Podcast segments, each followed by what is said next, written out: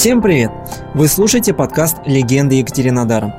В рамках этого подкаста «Краснодарские известия» расскажут вам о том, как жили знаменитые личности нашего города на рубеже 19 и 20 веков. Слушайте внимательно и просвещайтесь. Если вы были в Краснодаре, то с вероятностью 100% были на улице Красной. И там вы, несомненно, проходили мимо красивых исторических зданий, многие из которых были построены еще в конце 19 века. Большинство этих старичков носят имена великих людей, которыми Екатеринодар полнился на рубеже веков. И этот список не ограничивается фамилиями Фелицина, Коваленко и других деятелей, более того, их наследие не ограничивается оставленным особняком. Многие из них внесли огромную лепту в развитие кубанской столицы. Если покопаться в биографиях, то можно узнать, что у этих людей была действительно интересная, насыщенная жизнь, полная приключений, драмы, романтики. Собственно, этим и занялась редакция краснодарских известий в новом году. Не насыщенной жизнью, а сбором биографий. Благодаря редкому фонду библиотеки имени Пушкина мы собрали редкие факты известных личностей Екатеринодара. В этом подкасте вы услышите о том, как жили знаменитости нашего города. Простым, понятным языком, без академичности, словно вольный пересказ студента. Не будем тратить время, сразу перейдем к главному герою нашего первого выпуска. Если бы я писал о нем статью для энциклопедии, я бы назвал его кубанским Перси Фоссетом, в честь знаменитого британского исследователя. Уж очень похожие характеры. Его архитектурное наследие стоит не на красной, но оно не менее величественно, как и жизнь его хозяев. Наверняка вы видели красивое красное двухэтажное здание на углу нынешних улиц Октябрьской и Горького, неподалеку от городского МВД, рядом с трамвайной линией. У него высокие башенки-шпили, как у замка, и фасад очень напоминает средневековый стиль. Эдакая крепость. Так вот здесь, 145 лет назад, родился, наверное, самый знаменитый геолог Краснодарского края – Виктор Воробьев.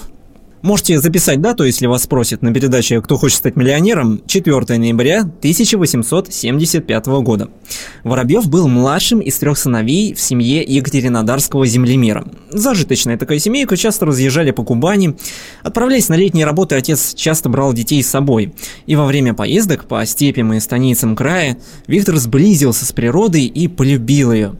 А, кстати, образование он получил очень впечатляющее. Сперва он закончил Кубанскую войсковую классическую гимназию в Екатеринодаре, а после нее поступил на физико-математический факультет Санкт-Петербургского университета.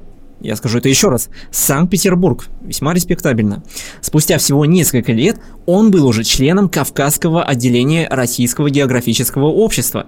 И, будучи студентом третьего курса жарким летом 1895 вместе с тремя товарищами он работал в землемерной партии в верховьях реки Белой. Это около Фишта. Уже тогда он серьезно романтизировал природу Кавказа.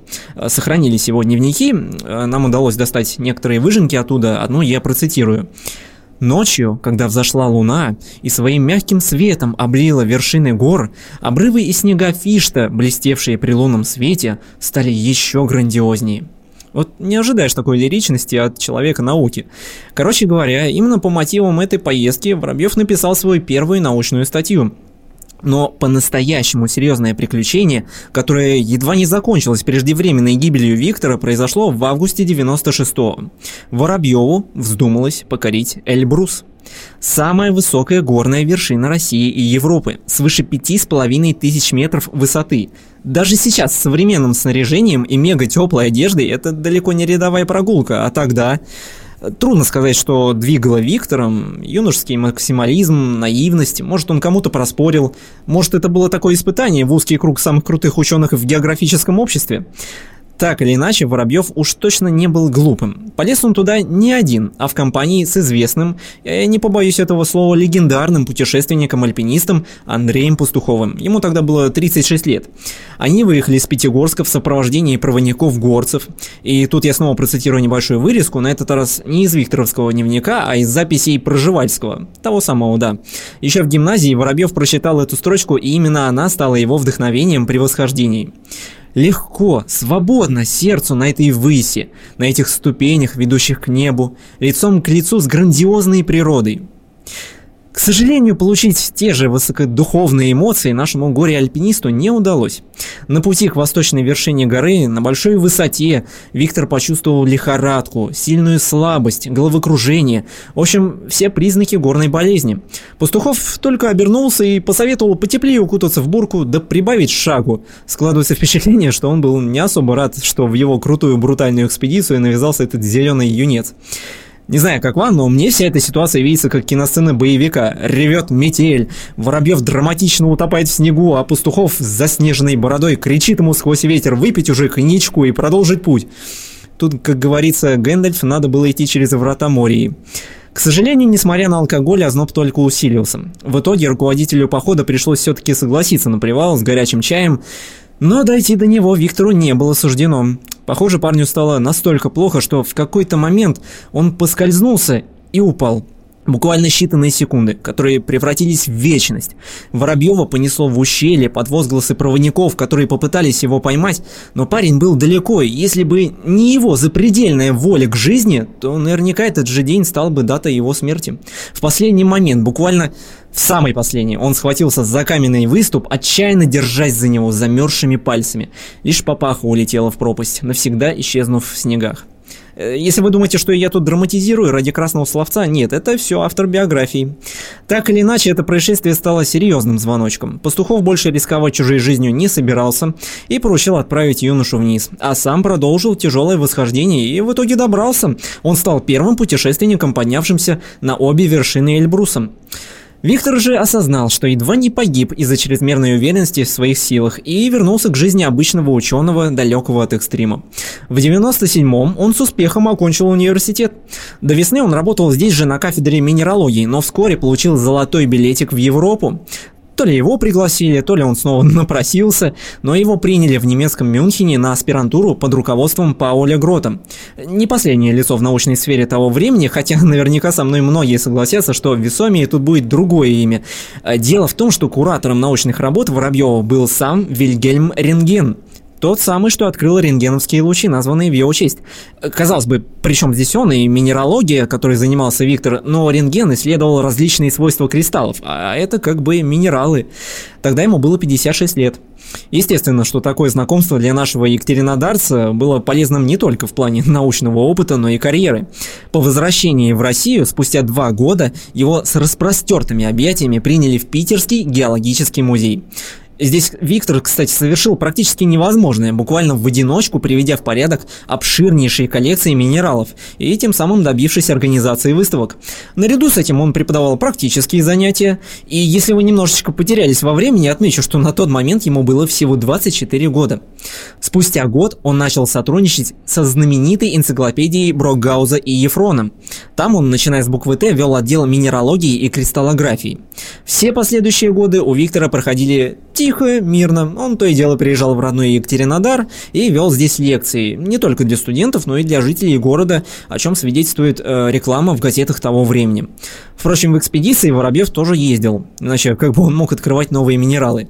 И, судя по всему, так сложилось, что печальный опыт с Эльбрусом подзабылся, а годы путешествий заставили Виктора снова почувствовать себя уверенным ходаком, ну, то есть достаточно беспечным. И тут мы переносимся в 1906 год, снова август. Ученый вместе с коллегами занимается изысканиями на Кавказе в районе ледника Дзитаку на местном трехтысячнике. Никакой метели, все опасные районы уже пройдены, лето без осадков. Еще неделя в горах, и экспедиторы планировали спуститься в леса.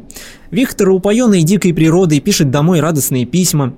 21 августа он вместе с проводниками шел на соединение с группой других ученых. Но во время спуска по леднику совершил оплошность, которую даже при таких хороших условиях горы не прощают. Воробьев поскользнулся. Только в этот раз под руку ему не попались ни каменные выступы, ни расщелины. Все произошло тихо, геолог даже не вскрикнул, и спутники не сразу заметили его внезапное исчезновение. Лишь через 20 минут его тело нашли в трещине, которую на расстоянии видно-то не было. Вот так просто Виктор Воробьев погиб на северном склоне горы, которую позже назовут в его честь. На тот момент ему было всего 30 лет. Вся карьера была впереди, а дома ждала молодая невеста. А, кстати, упоминание об этой девушке есть лишь в одной статье. Некая Агния Мамврийская, талантливая пианистка, которая была на три года младше нашего героя. После его смерти она так и не полюбила другого человека и вошла в легенды местных сторожилов как кубанская Сольвейк. Если вы знакомы с творчеством Эдварда Грига, то поймете отсылочку. Газеты тех лет писали, что Виктор погиб славной смертью на своем посту неутомимого и отважного исследователя в борьбе с бесстрастной природой во имя славы знания и науки. А на надгробии Воробьева высечена его же цитата, очень красивая. «Горы любят молчание, наука требует жертв». Кстати, словно предчувствуя свою гибель, буквально за месяц до смерти он написал завещание и пожертвовал свою научную библиотеку Питерскому музею, а деньги Императорской академии наук для покупки минералогических коллекций. 20 тысяч рублей, между прочим. По тем временам стандартная зарплата обычного рабочего была 30 рублей. Сейчас дом Воробьева находится по адресу Октябрьская, 133. Можете приехать, посмотреть, здание находится в отличном состоянии. Ну а следующий выпуск мы посвятим более одиозной личности, у которой совершенно другая, совсем не трагичная судьба. Это Александр Посполитакин, который сыграл огромную роль в экономической и торговой сфере Черноморья. Слушайте наши выпуски и просвещайтесь!